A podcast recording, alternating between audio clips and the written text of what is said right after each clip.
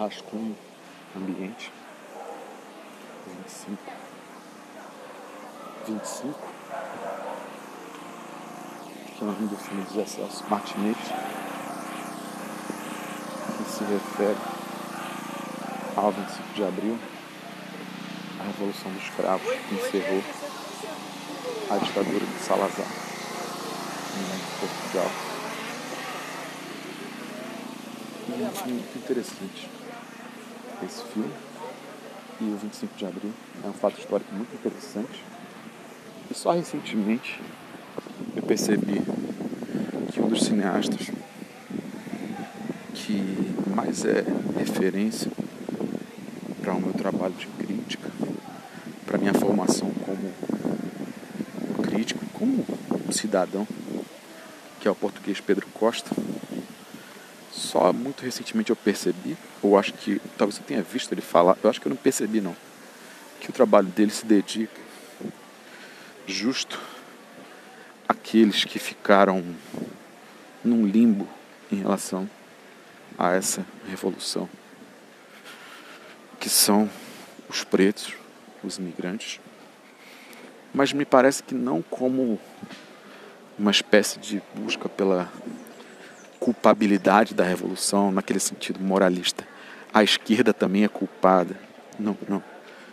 Eu acho que o trabalho dele, que vem desde os anos 90 até hoje, daqui a pouco faz 30 anos de trabalho continuado com imigrantes cabo-verdianos, o que me parece é dissolver as possibilidades de uma crítica que eu já ouvi em relação ao trabalho dele, que é um trabalho de extrativismo, porque é um trabalho que tem um compromisso muito intenso e de longo prazo com um grupo de pessoas, com um território, e não só com um grupo de pessoas e com um território, mas com fazer com que o trabalho no cinema e o método de trabalho no cinema se modifique a partir da experiência conjunta com essa população.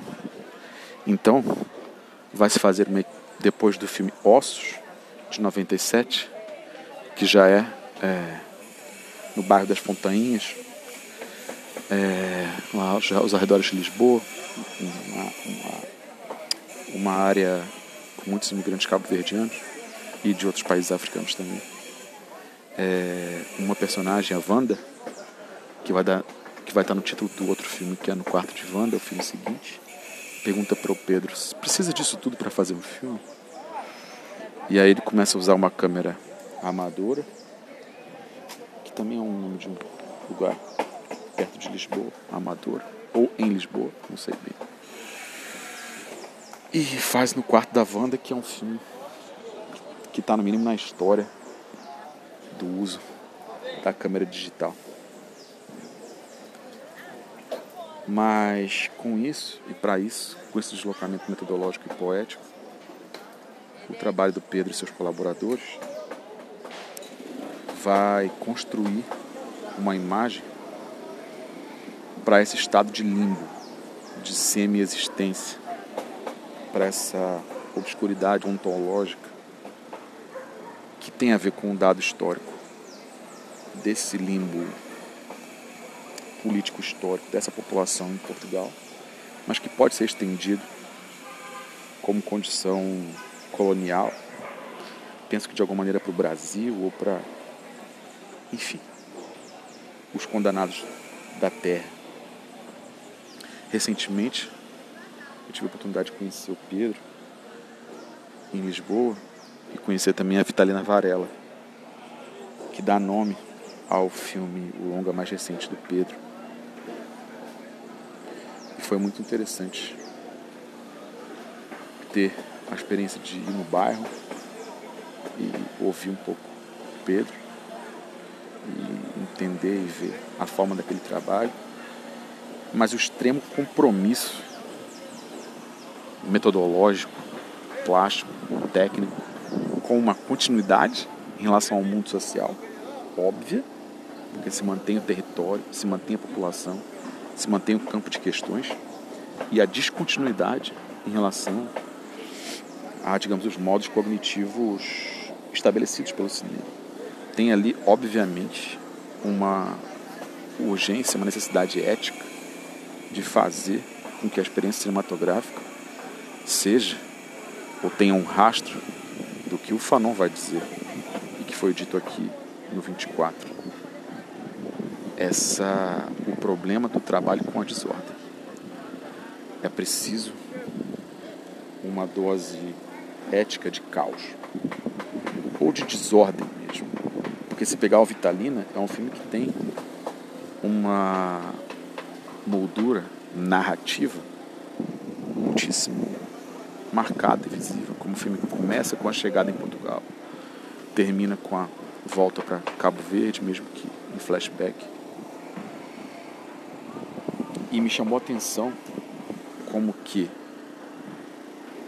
mesmo com a presença nas, nas metrópoles brasileiras de um debate cada vez mais forte em relação ao que a gente pode chamar de descolonização, é, de um trabalho né, de reversão e de no sentido oposto ao trabalho de opressão histórica, de desigualdade, de imposição, de um monopólio que é econômico, que é social e que também é estético. Me parece que passou muito batido um filme como Vitalina Varela, que sem dúvida dá pistas de uma forma muito densa, ativa e ousada, porque esse trabalho necessariamente precisa ser ousado. É, desse tipo de empreitada. Um trabalho continuado, um trabalho ligado a um território, um trabalho ligado a uma população historicamente fodida e que se deixa penetrar e que se deixa contaminar, inclusive nos seus métodos, porque é muito difícil em arte a revisão metodológica radical. Eu falando com o Pedro, eles trabalham um ano e meio, dois anos, com um orçamento que, em geral, as produções de cinema gastam em um mês. E aí trabalha com pouca gente, as pessoas ganham um salário. E se alguém fica doente, a produção para. Pode ficar uma semana para fazer um plano. Muito parecido com o trabalho de Joana Pimenta e Adirley Queiroz no filme Mato Seco em Chamas, que provavelmente vai reaparecer aqui no Rascunho, no ambiente. Porém, eu queria ressaltar duplamente que é interessante que Vitalina Varela, o filme, exista no Brasil. Existiu. Eu escrevi sobre. Há textos sobre. Porém, isso é louvável. Talvez seja o primeiro filme lançado por Pedro no Brasil. Na verdade, ele seria lançado antes da pandemia. Inclusive, a Vitalina viria aqui. Ela que dança uma dança chamada Batuco. Ela me falou que queria vir aqui mostrar o Batuco com o grupo dela é, que dança, mas não rolou de vir. Mas o filme veio, acho que passou um pouco batido. Ou batido. Mas assim, passou melhor do que os outros, porque os filmes anteriores dele. É Cavalo Dinheiro, Juventude em Marcha. Eles não foram distribuídos aqui comercialmente, mas isso tem a ver também com a situação da nossa distribuição de cinema. Mas eu acho que o trabalho do Pedro, do seu grupo, é um trabalho que pode fertilizar muito mais as ideias aqui no Brasil. Acho que há muito o que pensar em conjunto com aquelas imagens, em conjunto com aqueles métodos. Portanto, o 25 é aqui. O 25 é agora.